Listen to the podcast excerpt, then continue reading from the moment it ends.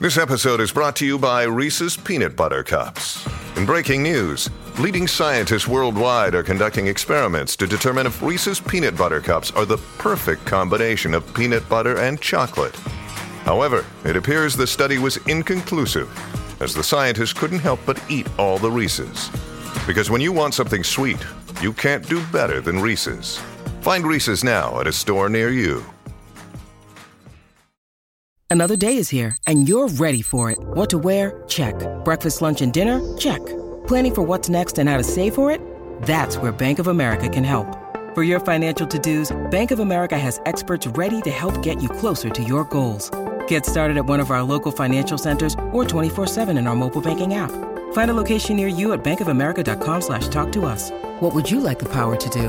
Mobile banking requires downloading the app and is only available for select devices. Message and data rates may apply. Bank of America and a member FDIC. Look, Bumble knows you're exhausted by dating.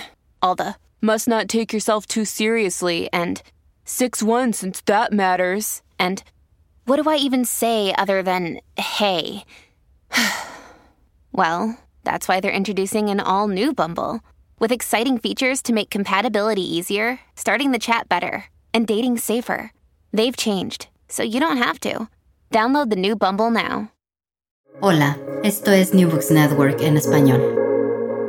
Saludos desde Mayagüez, Puerto Rico. Soy Jeffrey Hurley Jimera, profesor en el Departamento de Humanidades de la Universidad de Puerto Rico en Mayagüez.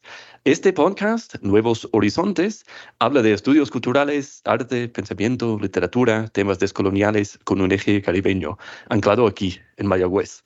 Es auspiciado por el Departamento de Humanidades y nuestro programa graduado en Estudios Culturales y Humanísticos, y en parte por la Mellon Foundation. Los asistentes en el episodio de hoy son Eve Pérez, Adriana Mangones y Sebastián Colón.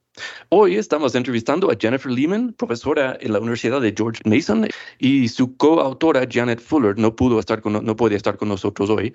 Ah, y el libro que vamos a dialogar se llama Hablar español en Estados Unidos, la sociopolítica del lenguaje, publicado por Multilingual Matters 2022. Muchas gracias, Jennifer, por estar con nosotros. Muchísimas gracias por la invitación. Estoy súper contento de estar aquí. Chévere, yo también.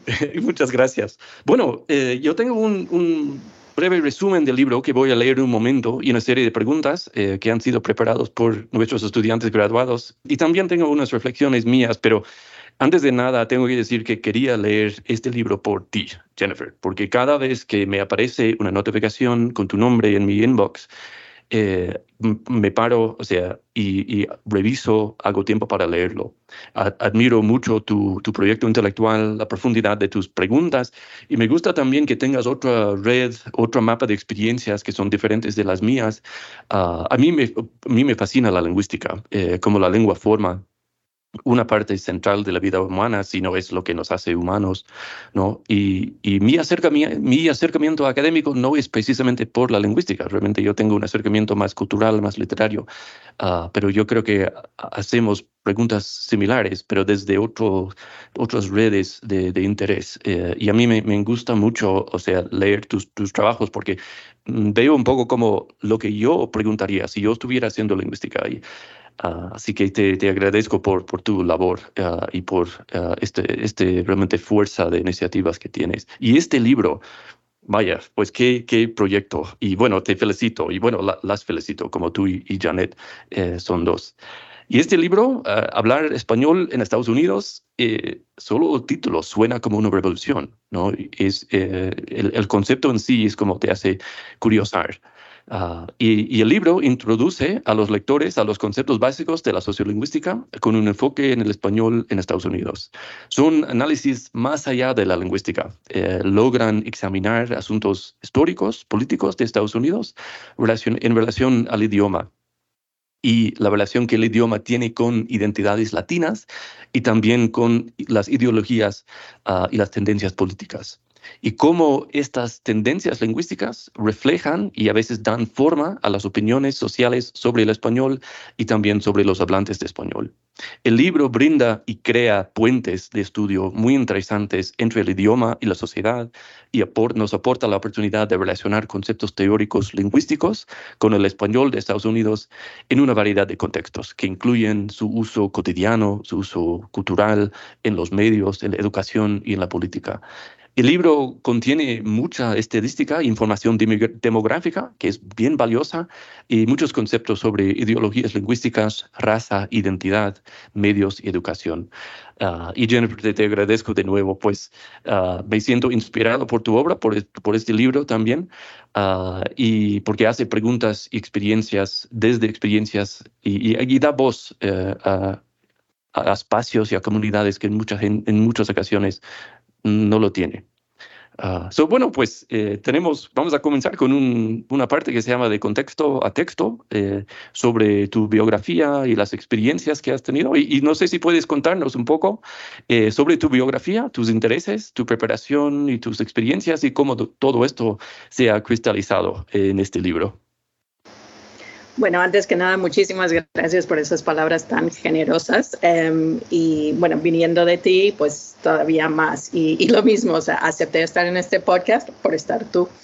Um, pero bueno, o sea que sí, que compartimos intereses y, y, sí, yo vengo desde la lingüística, pero mis intereses no son eh, puramente lingüísticos en el sentido de que no es el lenguaje o las formas lingüísticas lo que más me interesa, ¿no? Me, me interesa toda la, la, cuestión social, la cuestión política, eh, sobre todo. Entonces, em, bueno, como tú has dicho, eh, eh, lo que queremos hacer en este libro es, por un lado, entender mejor el español en Estados Unidos, pero también ofrecer una introducción a la sociolingüística o la sociolingüística crítica, la sociopolítica del lenguaje y enriquecer lo que se sabe de Estados Unidos. Eh, porque el español y las otras lenguas eh, de alguna manera han sido borradas de las representaciones e historias oficiales eh, de este país. Pero bueno, para responder a, tu pregunta, que era cómo mis experiencias me han traído hasta aquí o, o cuáles han sido mis experiencias, em, pues yo soy de Estados Unidos, me crié hablando solamente inglés pero me interesé desde muy, muy joven por el español y por las otras lenguas. Em, mucha gente, bueno, esto es como, perdón, mucha gente me pregunta um, por qué empecé a estudiar español y será un poco una casualidad que tengo un hermano mellizo y él dijo que iba a estudiar francés y había dos opciones, o español o francés. Y como él ya dijo francés, dijo, pues yo español. Um, pero bueno, más tarde acabé estudiando también francés y, no es solo eso, o sea que llevo toda la vida casi estudiando español y hablando con gente que habla español dentro de Estados Unidos y también viajando fuera de Estados Unidos, sobre todo a países donde se habla español. Entonces, siempre he tenido mucho interés en el español y en la universidad hice el undergraduate en español. Y puedo decir que esa experiencia de, estudiar español en la universidad de alguna manera me llevó a, este libro en el sentido de que, bueno, estoy hablando de los años 80, mediados de los 80, y en el major en español, en la carrera, el enfoque claro era España. La mayoría de los profesores eran o españoles o eh, estadounidenses que estudiaban España y lo mismo con los estudiantes graduados ahí, y el enfoque principal era la literatura. Entonces era algo ya eh, en, en mi experiencia de undergraduate que echaba en falta una visión más amplia de la disciplina. Um, o sea, que no solo la literatura, pero también enfoques geográficos. O sea, del español en Estados Unidos no se hablaba, Em, y de, las personas latinas en Estados Unidos tampoco, a menos que fuera para nombrar un par de celebridades.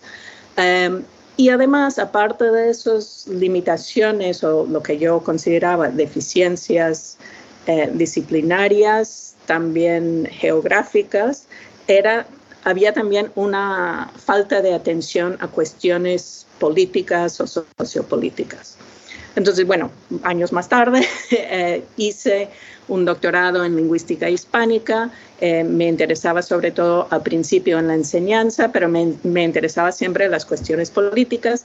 Y em, pues un poco lo mismo en, cuando hice el doctorado en lingüística, no se, eh, digo lingüística hispánica, no se hablaba mucho de Estados Unidos, no se hablaba de sociolingüística y no se hablaba de cuestiones sociopolíticas.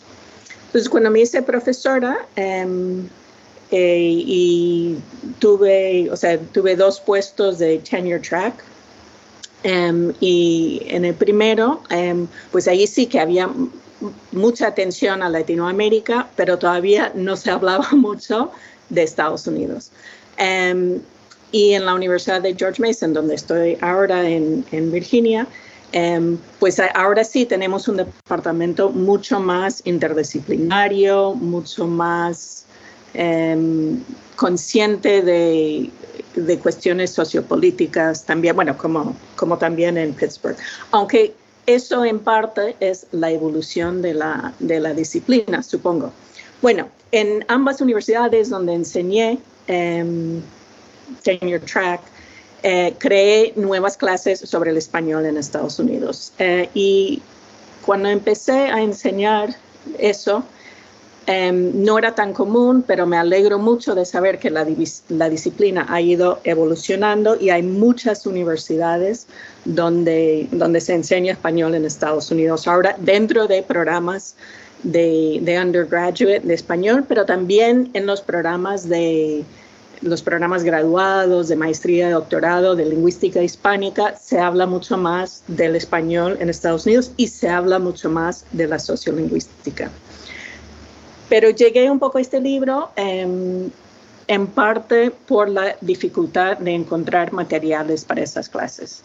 Y, al principio, bueno, la dificultad de encontrar materiales, sobre todo materiales con una visión, pues eso, crítica, una visión eh, interdisciplinaria que hablara de, de, lo que a mí me parece clave para entender el español en Estados Unidos, Em, lo que quiero decir con eso es que había, algún, había muchos materiales que querían como reivindicar el español en Estados Unidos, que por una parte me parece importante y excelente, pero a veces eso era celebrando un poco eh, la antigüedad del español en comparación con el inglés, o sea, una visión un tanto triunfalista, si se puede decir, del español en Estados Unidos.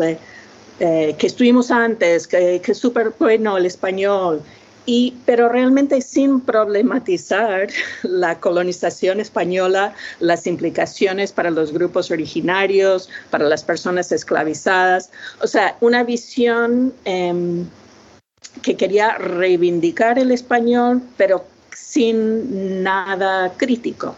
Entonces, em, pues un poco debido a las dificultades que tenía yo para encontrar materiales para mi clase, em, quería hacer eh, pues un libro de texto que fuera diferente. Y, y debo añadir que, que, mucha gente estaba dando esas clases, pero si no tenías, em, si no, si era muy difícil encontrar materia, o sea, perdón, para las personas que tenían formación o conocimiento de estos temas, se podía hacer lo que yo hacía, que era juntar artículos académicos, estudios, explicar yo. El problema era como ahora eh, mucha gente quería dar esas clases, em, pero que a lo mejor no, ellos no eran expertos, lo cual es normal, tenían otras especialidades, no tenían materiales que los ayudaran a dar esas clases sin caer en la repetición de, de esos clichés o esas visiones poco críticas que me parecían, pues que no quería seguir reproduciendo esas ideologías. Sí, yo, concuerdo. O sea, este, la, falta de, de, recurso disponible, esto a mí, a mí me, ha pasado lo mismo. Y también, pues, que puedo decir que mis experiencias en, en fuera de Estados Unidos, ¿no? En, España, en Ecuador, en, México, todo, eh, o sea, la noción de que existiera, o sea, culturas y, digamos, una, una, tradición académica o cultural en, en, español en Estados Unidos, también existe este vacío. Eh, y, me es grato, pues, escuchar de que, de que, bueno, la acción que has tomado para, pues, para para lidiar contra esa situación y para, para aportar, porque son, son aportaciones bien ah, que, que, estás formando, o sea, una tradición realmente que, que ha sido de la, de, la falta del silencio, realmente uh, súper. ¿Y, ¿Y, cómo fue el, proceso de compilar eh, los argumentos, las cifras, uh, y ir como canalizando y, armonizando la, los, el contenido? Um, bien, o sea, quería añadir algo a lo que dijiste, um, si puedo. um, claro que fuera de Estados Unidos me ha parecido muy interesante, o sea, concuerdo completamente con lo que tú dices.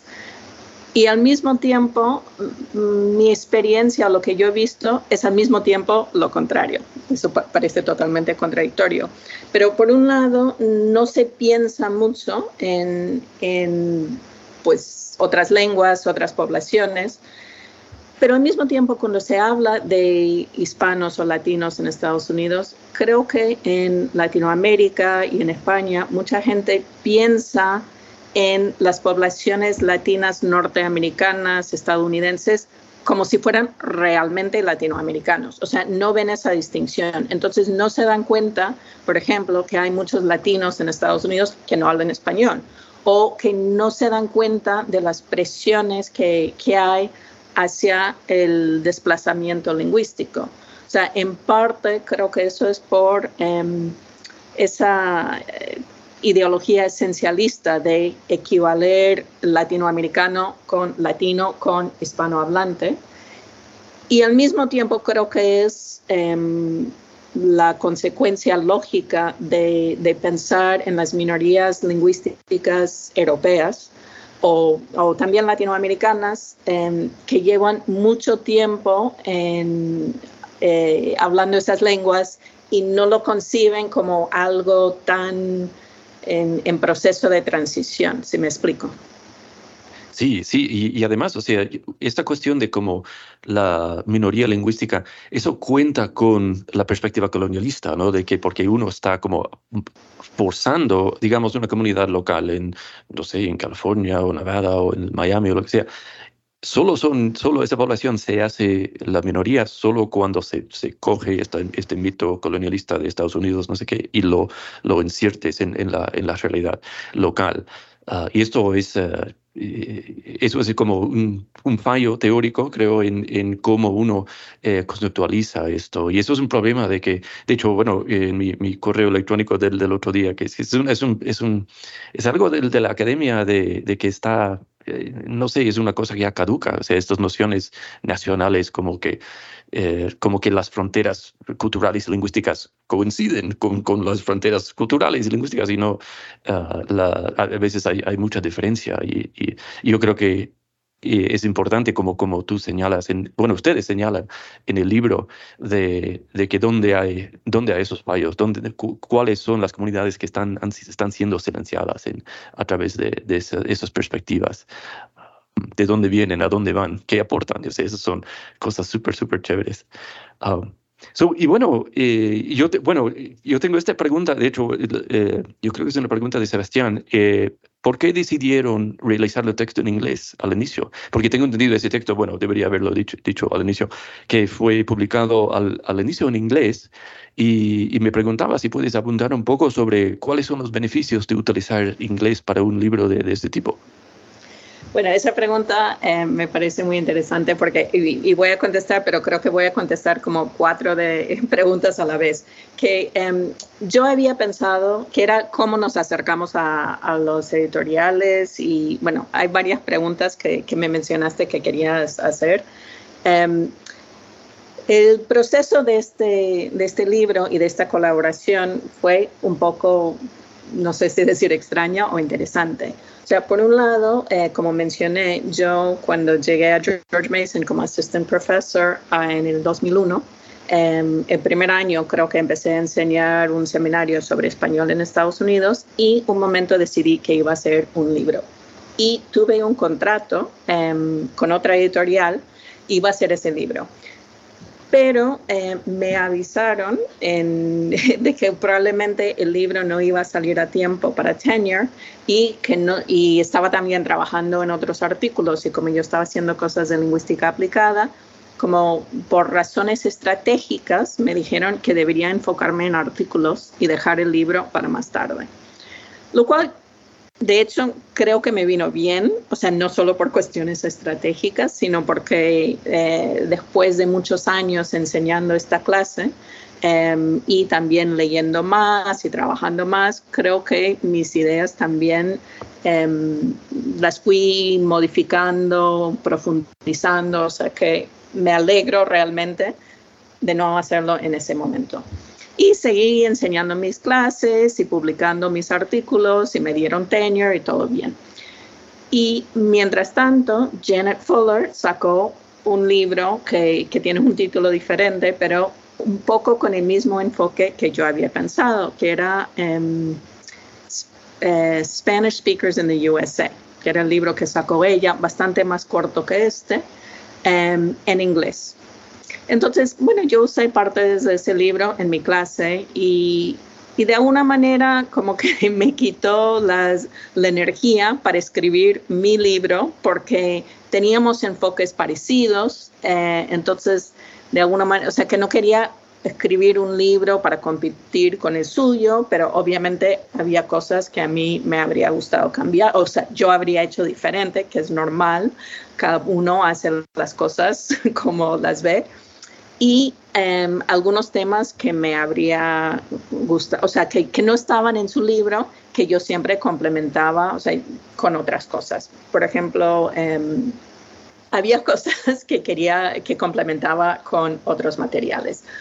Entonces, bueno, quedó así, dije, mm, nunca escribí ese libro, oh well, y de un poco de casualidad, ella me contactó, estuvimos en contacto por otras cosas, y ella me dijo que estaba pensando en hacer una segunda edición del libro, pero quería colaborar con alguien porque ella no estaba tan metida en el, en el campo como había estado antes.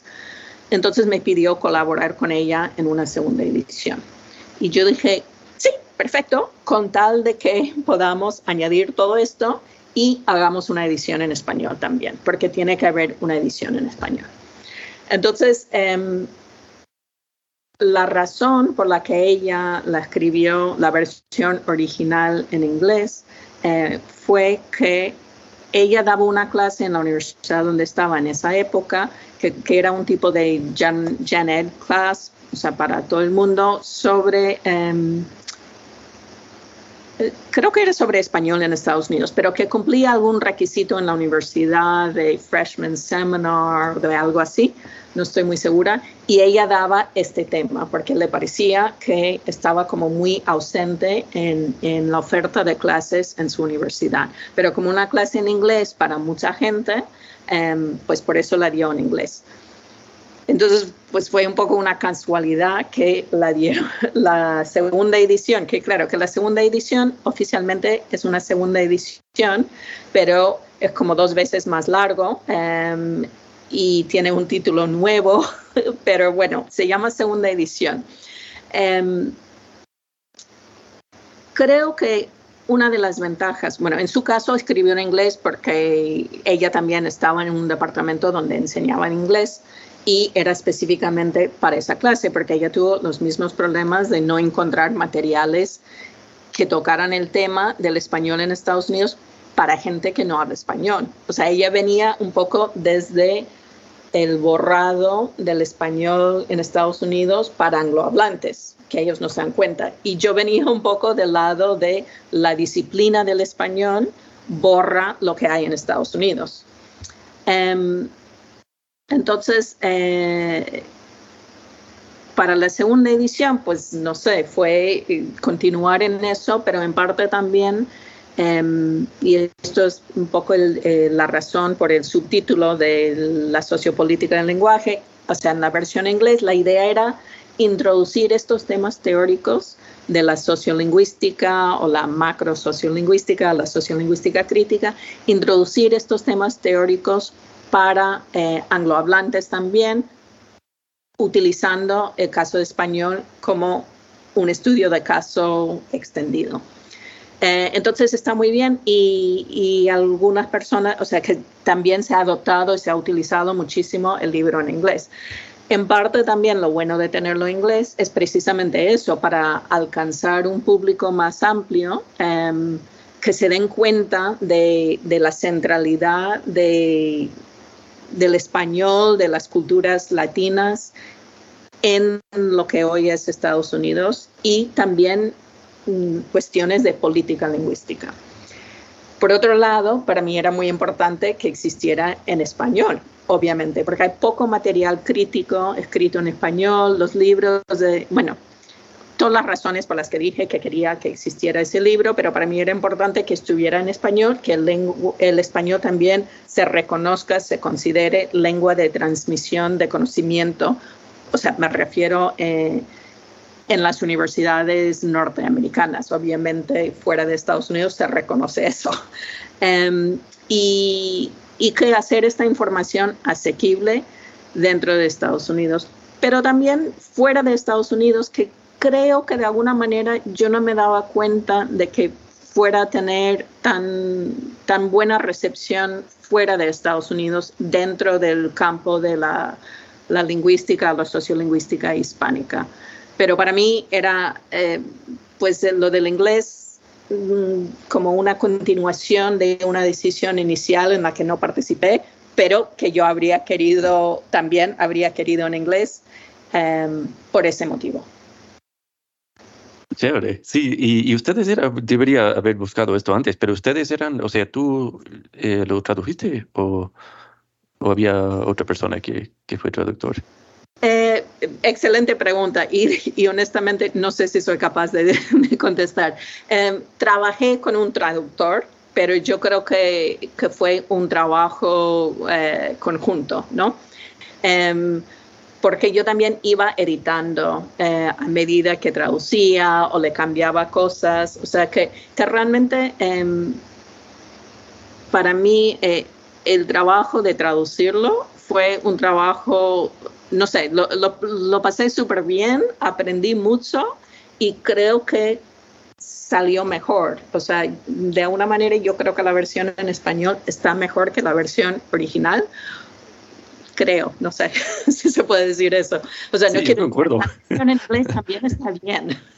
Ah, Um, sí, es bien interesante ver, o sea, cómo la traducción a veces varía. Eh, de hecho, bueno, estaba mi familia y yo estuvimos viendo una película la otra noche eh, y era una película en inglés que lo habían doblado al español y, la, o sea, y el texto subtitulado era diferente de, la, de lo que habían doblado siquiera, eh, y esto como creaba, porque yo era una película que ya había visto, eh, así que ya sabía o sea, cómo salían las palabras en inglés y luego para ver cómo habían sido interpretados, en, eh, o sea, tanto en la parte hablada como en la parte textual. Ha sido, siempre la, la, traducción crea como distancia, pero a la vez, o sea, como bien señalas, puede ser hasta mejor que la, que la versión original.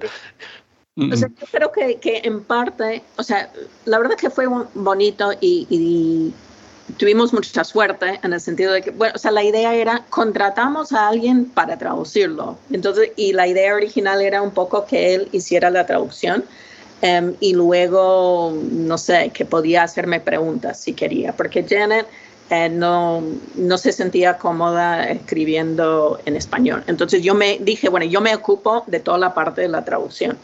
Em, entonces, eh, y él era una persona que tenía una maestría en lingüística, o sea, sabía bastante del tema y es una persona, o sea, muy inteligente, o sea, que lo toma muy en serio.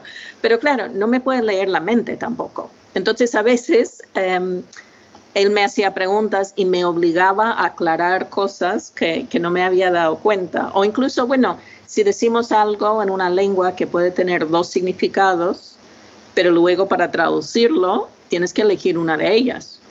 Y, tienes que tomar decisiones de qué es lo que realmente quieres decir. Entonces, em, no sé, fue un ejercicio muy, muy interesante para mí em, y fue, o sea, la colaboración em, con él también fue súper bonita. y aproveché, ah, bueno, debería decir su nombre, qué mal, o que se llama Felipe Fossati y o sea, en mi opinión hizo un muy buen trabajo y, me enseñó mucho y, creo que él también dice que aprendió mucho, eh, que tampoco, bueno, es un caso, él es uruguayo, que estudió en, en Inglaterra y ahora vive en Uruguay. Y, y, es precisamente una persona que, que, no sabía mucho del español en Estados Unidos y las personas que lo hablan, entonces también fue aprendiendo y comentándome cosas, o sea que em, eso, la, la, la, experiencia de la traducción creo que, que fue buena. Y aproveché para corregir algunos errores tipográficos o cambiar, o sea, no queríamos, bueno, yo no quería cambiar demasiado, o sea, no quería que fuera una edición totalmente nueva, porque algunas personas em, en me habían comentado que, que ellos utilizaban el libro de texto en clases donde tenían una sección en inglés y una sección en español o que hacían la, la, discusión en la clase en una combinación de las dos lenguas y ofrecí, les ofrecían a, a, los estudiantes la posibilidad de leer el texto en español o en inglés. Entonces, obviamente, no iba a introducir miles de cosas nuevas o quitar muchas cosas nuevas, perdón, quitar cosas que ya no me parecían porque tenían que poder más o menos seguir lo mismo. Entonces, básicamente es el mismo contenido, aunque en algunos sitios eh, reorganicé cosas o como digo, em, me di cuenta de que podía ampliar un poco la, explicación. Ah, súper, sí, la, traducción siempre es un proceso como de remate, de, reflexión crítica. Eh, bueno, en, en, en, España, cuando vivía en, en, Barcelona, no sé, tuve, bueno, me caí con unos amigos que eran lingüistas que ellos trabajaban eh, traduciendo películas del, del, inglés al, al, español y siempre, o sea, era, era bien interesante escuchar sus interpretaciones del inglés, o sea, por, eh, y bueno, ese proceso siempre es uno que tiene, es multifacético uh, y se puede hacerlo de, de, muchos, de muchas maneras, muchos sentidos diferentes. So, y bueno, y puedes situar el, el argumento de tu libro eh, en Puerto Rico hoy. Eh, ¿Qué es lo que un lector, específicamente un estudiante o una estudiante en Mayagüez, puede usar, aprender o aplicar uh, de este libro en su vida o en su carrera académica? Bueno, eh, buena pregunta. Y, y, me gustaría saber lo que dicen los estudiantes de Mayagüez, qué piensan ellos que, que sea relevante para sus vidas. Pero um, una cosa que sí eh, intenté insistí en hacer en este libro y uno de los reseñadores eh, lo comentó que, que, me gustó mucho, eh, es que insistí en, en, incluir algo un poco más sobre Puerto Rico. Eh, no es mucho, pero en los libros eh, sobre, y bueno, artículos de resumen sobre español en Estados Unidos, muchas veces dejan fuera a Puerto Rico. Um, que obviamente entiendo, eh, y hablan de los en Estados Unidos y eh, digo en el continente, y obviamente el estatus de Puerto Rico es complicado, pero me parece que también hay que hablarlo y por lo menos reconocer que pues cuando hablamos de política lingüística y de que si el inglés es oficial o no, o de en qué lenguas se hace la educación, que es muy importante incluir a Puerto Rico. Entonces, bueno, eh, no sé si es, um, por lo menos pueden ver que cuando se habla de Estados Unidos se reconoce la existencia de Puerto Rico, o sea que in, intenté un poco luchar contra ese otro borrado. Bueno, re respecto a cuando tenemos estudiantes, cuando he tenido estudiantes que han estudiado en Estados Unidos y luego vienen, y de hecho uh, a mí me gusta como preguntarles de sus experiencias lingüísticas, eh, cómo es utilizar español en público, en, en, el, salón de clase. Y, siempre la, las respuestas son interesantes de que es muy fácil sentir, eh, o sea, cuando uno abre la boca y dice palabras en español, o sea, a veces hay, o sea, eso crea violencia en contra ti. Y cuando he estado, bueno, en, con puertorriqueños en Estados Unidos, por ejemplo, estoy pensando ahora específicamente en Mariam Colón Pizarro, y yo fuimos a un congreso en Indiana el año pasado y estuvimos desayunando en, uh, bueno, en algún sitio allí, y ella y yo hablamos español juntos, y yo me acuerdo sintiendo no una vergüenza, pero como sentí los ojos de los que nos estaban sentados en nuestro alrededor y me dio, o, o sea, me gustó escuchar a ella porque ella, parece que ella no tenía esa vergüenza que tenía yo. Y era, era una cosa muy interesante que, que cómo romper esa, eh, ese como silencio esperado en cierta forma que, que, es creado por, por cómo es Estados Unidos. Por, uh, y bueno, y, bueno, quería eh, responder a eso también. Eh, creo que algunos puntos que pueden ser especialmente relevantes para los los estudiantes, bueno, para la gente en Puerto Rico, es todo lo que hablamos de las jerarquías lingüísticas y las ideologías lingüísticas que colocan a ciertas variedades nacionales por encima de otras, ¿no? Y como tú estás mencionando, que esas ideologías que colocan al español puertorriqueño en una posición subordinada inferior. Entonces, eh, pues en el libro hablamos mucho de, criticar eso, también eh, intentamos problematizar las ideologías puristas en contra de la contaminación del inglés al español. Um, entonces, eh, espero, creo que, que, esos temas en el libro sean especialmente relevantes. Al mismo tiempo, em, también creo que, que, el tema y bueno, otra vez, la, visión crítica de la relación entre nación, lengua o identidad etnorracial y lengua em, puede llevar a algunos puertorriqueños también a, cuestionar cómo conciben a los puertorriqueños en, Estados Unidos o los New Yorkers y eso que, mm, quote unquote, hablan mal, ¿no? Entonces que también espero que, quienes tengan esas ideas también cuestionen, ¿no? O sea, em, o sea primero que vean que estas eh, conexiones son constructos sociales, pero que también las jerarquías, eh, pues pensar en cuál sería el impacto para, para puertorriqueños que no hablan español o que combinan mucho, sobre todo en Estados Unidos, o si vuelven a, o van a Puerto Rico.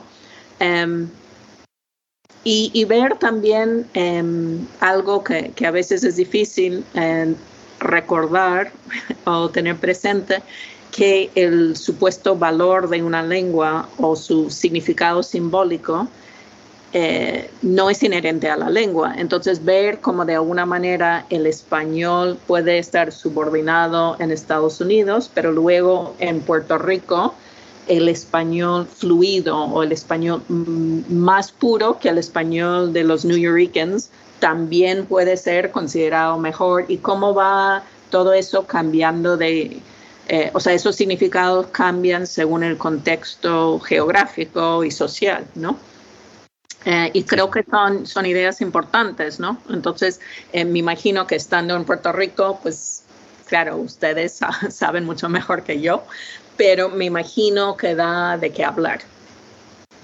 Exacto, exacto. Y no solo eso, o sea, nos da de qué hablar, pero también nos da una serie de herramientas académicos para, pues, para lidiar y, para, para orientarse. O sea, esos son, y, el, realmente este libro tiene mucho de eso, uh, cifras y, argumentos que son, que, que aportan a, ese fin. Súper. Y bueno, eh, ya has mencionado algunos de estos, pero ¿hay, algún, ¿hay alguna reseña del libro, alguna algún comentario del libro, de los reviews que te ha sorprendido? Tanto la versión en inglés como la versión en español. Em, no, o sea, han sido positivos, o sea, no sé, a lo mejor soy siempre pesimista, entonces me sorprendió que fueran todas positivas. Em, creo que mencioné que, me sorprendió un poco que, tuviera tan buena recepción fuera de Estados Unidos o que hubiera tanto interés em, fuera de Estados Unidos. Pero algunos de los comentarios pues, eh, de las reseñas me hicieron mucha ilusión. Uno dijo que, que debería leerse em, fuera del mundo académico y no, o sea, y que algunos dijeron que, que sería muy útil para eh, la enseñanza. Pero, o sea, que, bien, o sea, algunos de los comentarios realmente que más me han impactado eh, han sido notas que me han enviado profesores de otras universidades comentándome la reacción de sus estudiantes, sobre todo de sus estudiantes latinos o hispanohablantes, y cómo se vieron en el libro o, cómo han como cambiado su perspectiva sobre sus propias experiencias, pero también sobre experiencias de los demás. Y, y bueno, mis estudiantes lo mismo. Y no sé, eso realmente es lo que me ha, o sea, pensar que, que el libro realmente ha servido para estas cosas de lo que tú dijiste, me gustó la palabra que, que usaste de herramientas eh, de análisis, herramientas para eh, entender situaciones y también, ojalá, para cambiarlas, ¿no? Herramientas para ofrecer argumentos en contra de la subordinación. Entonces, realmente, más, o sea, obviamente me gustó que las reseñas publicadas académicas fueran positivas, pero eh, pues eso, pensar que realmente puede tener ese impacto es lo que ha sido, me sorprendió, no sé. Nunca esperé que, que un estudiante me escribiera una nota para decirme, esto me ayudó mucho. o sea, digo, de la universidad. Ah, sí, bueno, qué bueno, sí, y, no, no me, a mí no me sorprende eso, o sea, sí, uh, súper, y, esta pregunta es un poco relacionado, relacionado a, eso, y bueno, hablas bastante en el texto, o hablan bastante en el texto sobre el aumento de la presencia de español uh, en, en, varios ámbitos de Estados Unidos, pero ¿cuáles son los frenos? ¿Cuáles son las instituciones y organizaciones que desean, de forma abierta o no, anular el español como una lengua doméstica y mantenerla como extranjera? Entre comillas, y cuán eficaz son y, han sido estas instituciones, esos intentos de, marginalizar, y qué impacto tienen, eh, qué impacto tiene eso en, en dichas en las comunidades eh, donde hay muchos hispano eh, y cuáles son las consecuencias cuando una lengua mayoritaria, mayoritaria es minorizada por las instituciones públicas y como extranjerizándola, por, por, por, por decirlo así. ¿Pueden, pueden, ¿Puedes abordar un poco sobre esta tendencia, las instituciones y el peso que tienen? Sí, me gusta, o sea, en la pregunta ya contiene partes de, de la respuesta, ¿no? O, que, que, señalas cosas muy importantes en la pregunta, de que no es solo lo que se hace abiertamente, sino lo que se hace mm, por debajo o incluso sin querer, ¿no? Um, entonces, obviamente, es muy fácil hablar de pues, las personas racistas, hablar de individuos o incluso de, de, algunas instituciones que a propósito fomentan el racismo o la xenofobia, que también conlleva la, el monolingüismo o el sentimiento anti-español. Em, entonces hay como varios puntos que, que quiero mencionar. O sea, definitivamente hay ese racismo eh, abierto, pero también hay eh, racismo encubierto o lingüicismo eh, encubierto que podríamos identificar. Y, en parte creo que es algo que por eso, o sea, es un poco por eso que hablamos tanto de las ideologías en este libro y de la manera en que estas ideologías se dan como sentido común, ¿no? Em, que muchas veces incluso eh, se puede reproducir estas ideas y la subordinación o, del español sin darse cuenta, ¿no? Em, entonces, eh, por eso nos, mm, es muy importante analizar, cuestionar, criticar, etcétera, o sea, traer todo a la luz. Creo que em, obviamente hay individuos y hay instituciones, pero por ejemplo las escuelas creo que son una institución eh, y las políticas educativas son, em, o sea, es uno de los lugares eh, que realmente ha frenado el español, ¿no? O sea, somos em, o sea, Estados Unidos como un país donde la gran mayoría de la educación es solo inglés, incluso para niños y niñas que hablan otras lenguas, es absurdo, sobre todo si lo comparamos con otros países donde se reconoce y se valora el, multilingüismo. Entonces, em, pensar en la gran cantidad de niños y niñas que llegan a la escuela o hablando perfectamente otra lengua no inglesa o siendo bilingües o, trilingües o más. Y cuando pasan a junior high school, o sea, que, que la meta sea convertirlos en monolingües en inglés, es increíble, pero es el lugar, o sea, es una de las instituciones y los frenos más fuertes obviamente la escuela también es un lugar donde se reproduce también la idea de eh, el monolingüismo es lo, normal, ser estadounidense significa hablar inglés o solo hablar inglés. Em, obviamente los medios de comunicación refuerzan esas ideas, la manera en que se presenta el español. O sea, hay todas, es una combinación de culturas o ideologías y también de políticas. Y obviamente las políticas y las ideologías van de la mano, ¿no? O sea que las políticas se basan en ideologías que luego refuerzan esas políticas y las políticas también refuerzan las ideologías. Pero creo que también em, algo que, que, intentamos señalar en el libro es que la lengua y, bueno, siempre la lengua es siempre algo más, ¿no? Entonces, también la represión del español o la discriminación lingüística no es una cuestión puramente lingüística, es también eh, utilizar la discriminación lingüística como herramienta o eh, como sustituto de otro tipo de discriminación, ¿no? Etnorracial, obviamente. Em, entonces, eh, creo que también la, en, Estados Unidos em, la experiencia que, yo he tenido con estudiantes, bueno, y creo que en, Estados Unidos en general, hasta hace poco ha habido como menos conciencia de cuestiones lingüísticas o de derechos lingüísticos o de discriminación lingüística. Entonces, eh, y no me refiero solamente a eh, jerarquías, por ejemplo, eh, subordinar el español al inglés, sino también eh, discriminación a las personas que hablan diferentes variedades o del inglés o del español. Es algo que, que no tenemos tanta conciencia, ¿no? Em, entonces creo que eso también es algo que, que yo veo en los estudiantes como que nunca lo han pensado. O sea, toman por supuesto que hay un español correcto, que hay un inglés correcto, que a lo mejor aceptan cierta variación geográfica, pero no tienen tanta consecuencia de la ideología de la lengua estándar, por ejemplo, o cómo eh, se utilizan esas ideologías em, contra las personas, ¿no? Em, no sé, no sé si contesté la pregunta.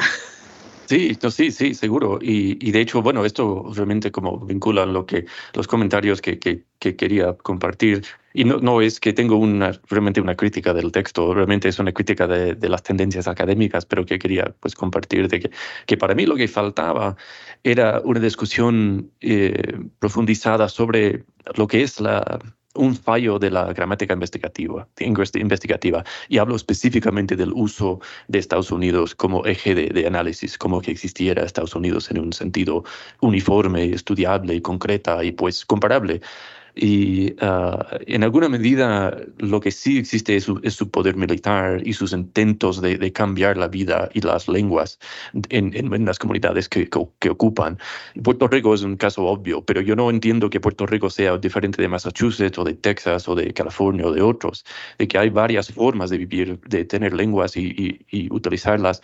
Algunos son silenciadas de por sí por no ser en inglés, ¿no? Y, y eso, la academia participa en, participa en eso. Y, no sé si tengo yo, pues, realmente soluciones para, para pero señalar, o sea, el silencio que eso causa, ¿no? De que, eh, y si no confiamos tanto en las fronteras y estas, estas definiciones, uh, yo creo que hay, hay más allá y hay más que, que, estudiar. Y, más. y bueno, y, el silencio yo creo que es clave, porque pienso en el caso de como de mi familia, de mis padres y mis abuelos y mi, mi, uh, mi comunidad de Massachusetts donde crecí, que había mucha gente que hablaba portugués, y luego pensando en, en mi familia, mi madre, por ejemplo, sus, mi madre es ciudadana irlandesa, y, pero ella, cuando le pregunta sobre el uso de la lengua irlandesa, se cierra la boca. No quiere saber nada, no quiere hablar de eso, porque es una mancha negra, o sea que a lo mejor viene de la migración, de que no, eso son cosas de campesinos, de la pobreza, de la penuria, de que, sin embargo, eh, y esto viene de su intento de americanizarse, de mi madre queriendo americanizarse. Y esto es una cosa fea, o sea, para mí es una cosa fea, porque eh, la americanización de, tanto personas como comunidades eh, son procesos de, eso, de, crear silencio. Y, eso es algo nuevo, o sea, digamos, en la historia de la humanidad, porque eso es como identidades, eso es como aparatos institucionales como Estados Unidos, ¿no? Son relativamente nuevos y, y es, eh, no sé, pero son, y estas canciones que son recantadas por hasta instituciones uh, y son, no sé, son fallidos y, y, no sé, o sea, quisiera tener soluciones más, pero, pero la solución que tengo es como es Puerto Rico, ¿no? De que si la lengua común es español, pues que se, se, habla español en las escuelas, que se puede hablar español, ¿no?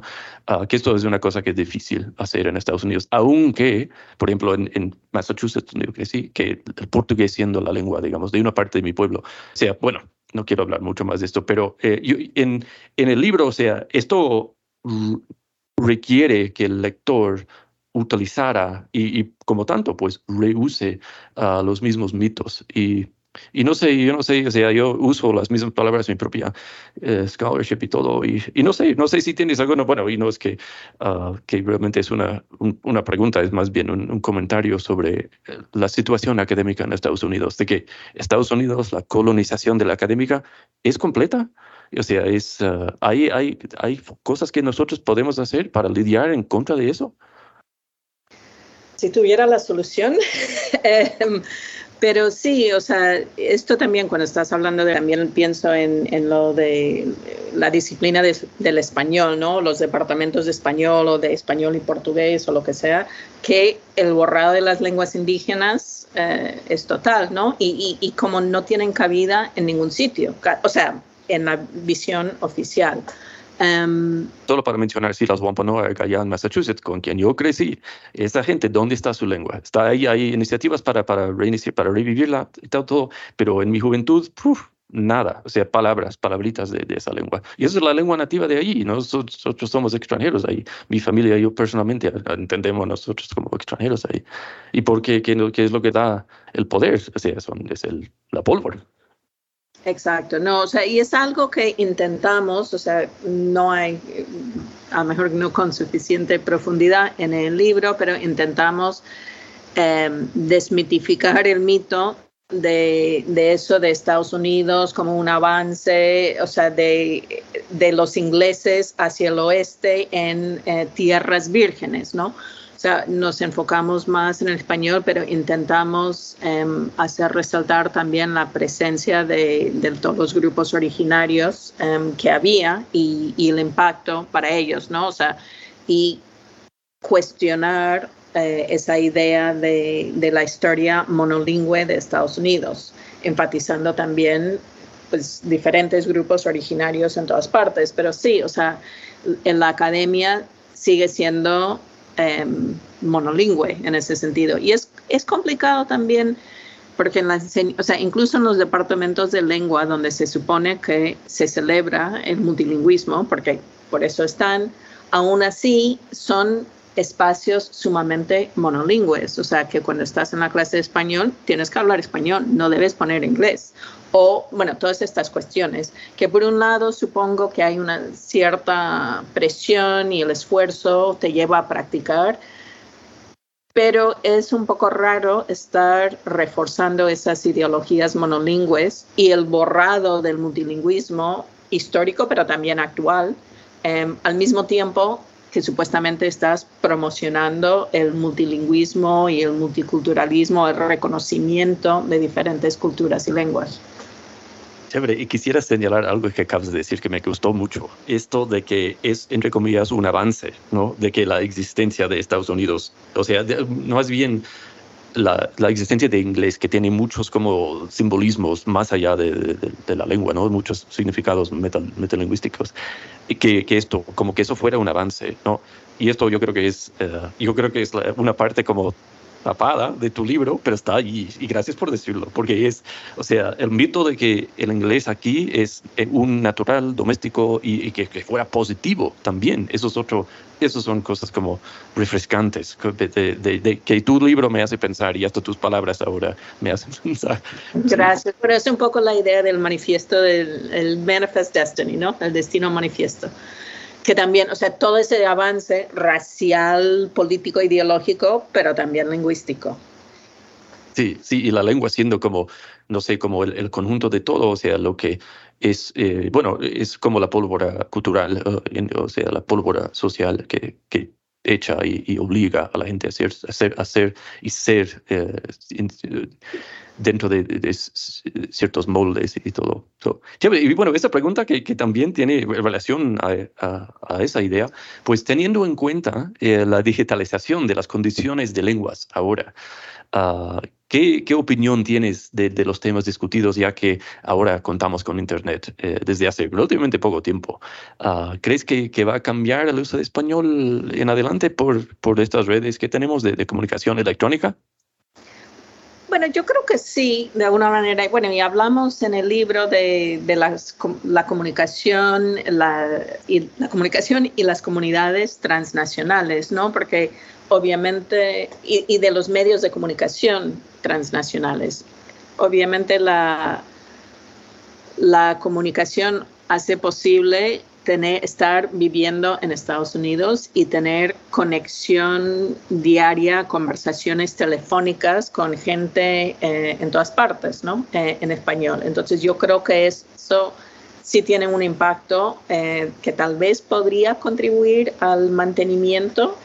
no lo sé, o sea, la verdad que, que, hasta ahora parece que hay pocas cosas que contribuyan a mantener el español creo que otro, otro aspecto de los medios, de, perdón, de Internet y, redes sociales en, en, español que tenemos que tener en cuenta es la gran cantidad de disinformation que hay en español.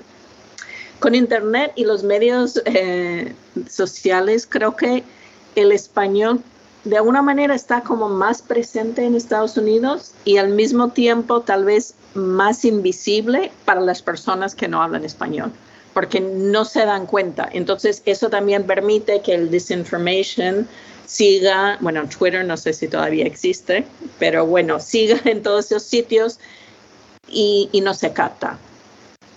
Pero bueno, todo, también todo lo positivo del español está circulando ahí debajo de la conciencia de las personas que no lo hablan. Sí, sí, y además, o sea, pensar en, lo que hizo Donald Trump con, eh, con la página web de, en, español de la Casa Blanca, que lo, que lo borró, o sea, que lo eliminó, ya Biden ya, ya, ya lo colocó de nuevo, uh, pero el uso de, de, de, estos como fuentes digitales, como, uh, no sé, de usar la lengua como arma, o sea, sí. So, y bueno, ¿cómo es que este libro se relaciona con tus labores en la universidad? ¿Piensas desarrollar las ideas eh, más a través de clases y congresos y, y conversaciones críticas? Bueno, eh, regularmente enseño una clase sobre español en Estados Unidos, entonces pues se relaciona muchísimo. Eh, también en George Mason tenemos un nuevo certificado online sobre la enseñanza del español como lengua de herencia. Em, entonces, pues se, o sea, esta visión crítica, em, pues es también la visión que tomamos en, en ese programa. Es un certificado, o sea que son 18 créditos no, son 15 créditos em, para maestros y maestras que enseñan español hablantes de herencia. Entonces, pues eso, se relaciona mucho en esa idea de, eh, no sé, despertar la conciencia crítica y también preparar a maestros y maestras a hacer lo mismo en sus clases. Súper, sí, y bueno, ya has tocado ese tema algunas veces, pero eh, ¿cómo podemos aplicar los argumentos del libro a, digamos, audiencias más amplias fuera de, la, fuera de la academia? ¿Y qué impacto pueden tener este libro más allá de los pasillos universitarios?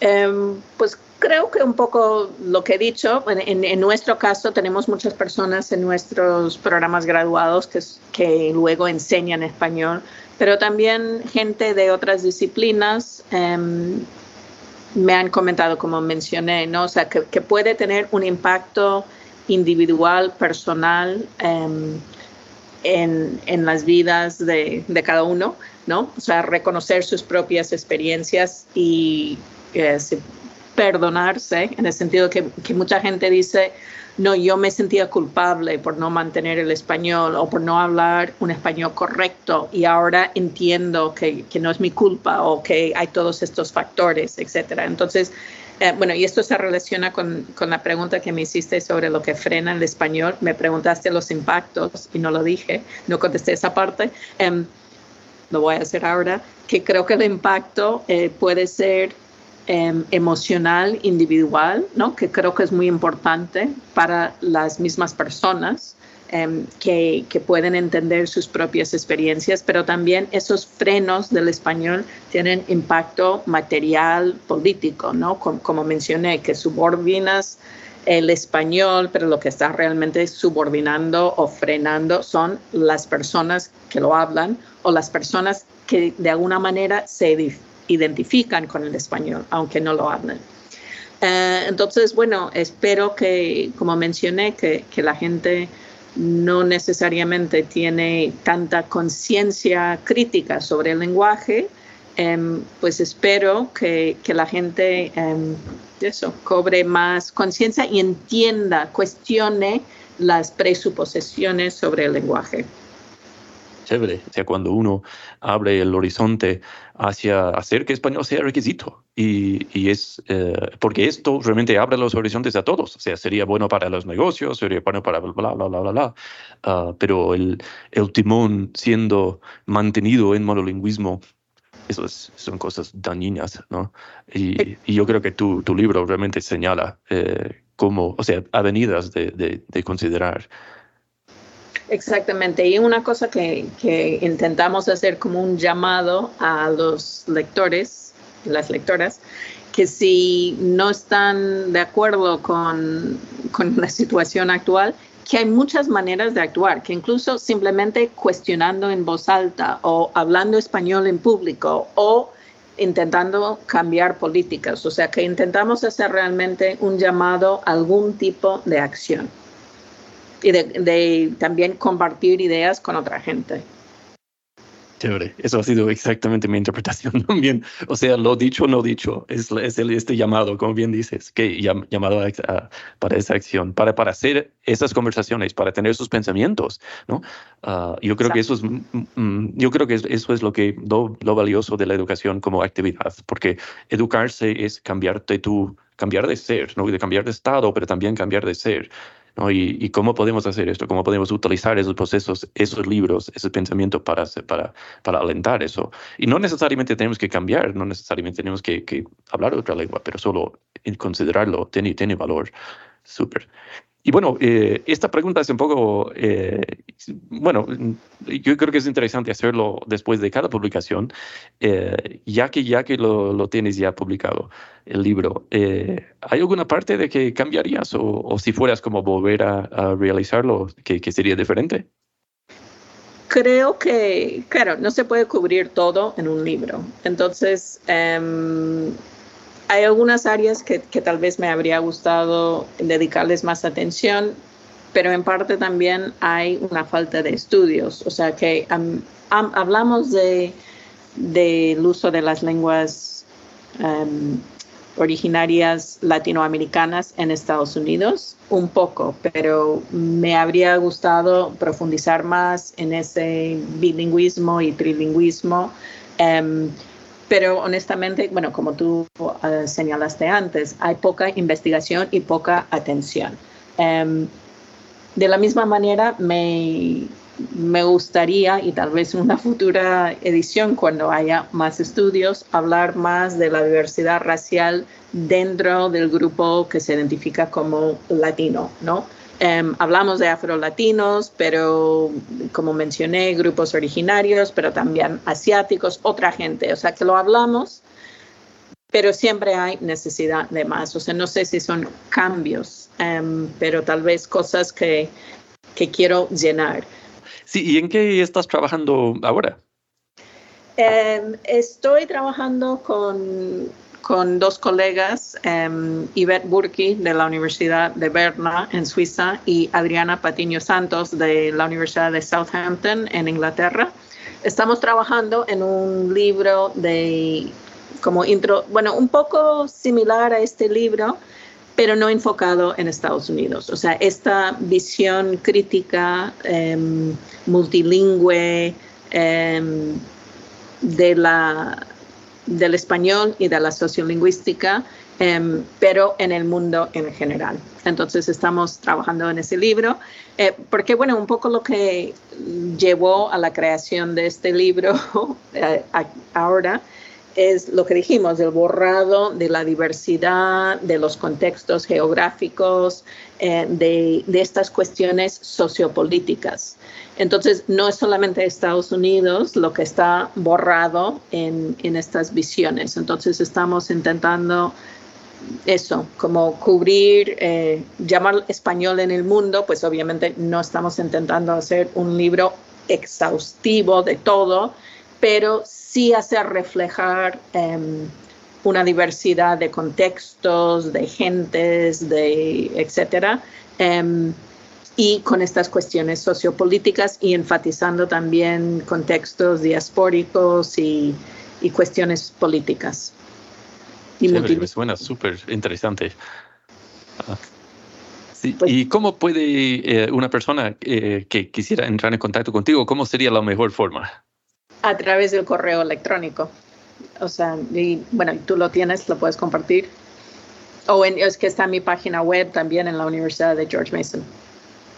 Ok, súper. Jennifer, muchísimas gracias por, pues, por reunirte con nosotros, por tu tiempo y también por, bueno, toda esta muy buena conversación y las preguntas que nos haces. Y, ah, y a mí me gusta mucho como la ansiedad que causa tu, tu libro y tu, tu, proyecto intelectual como tal, porque hace esto, lo que la academia debería, debería hacer, es hacer que la gente piense.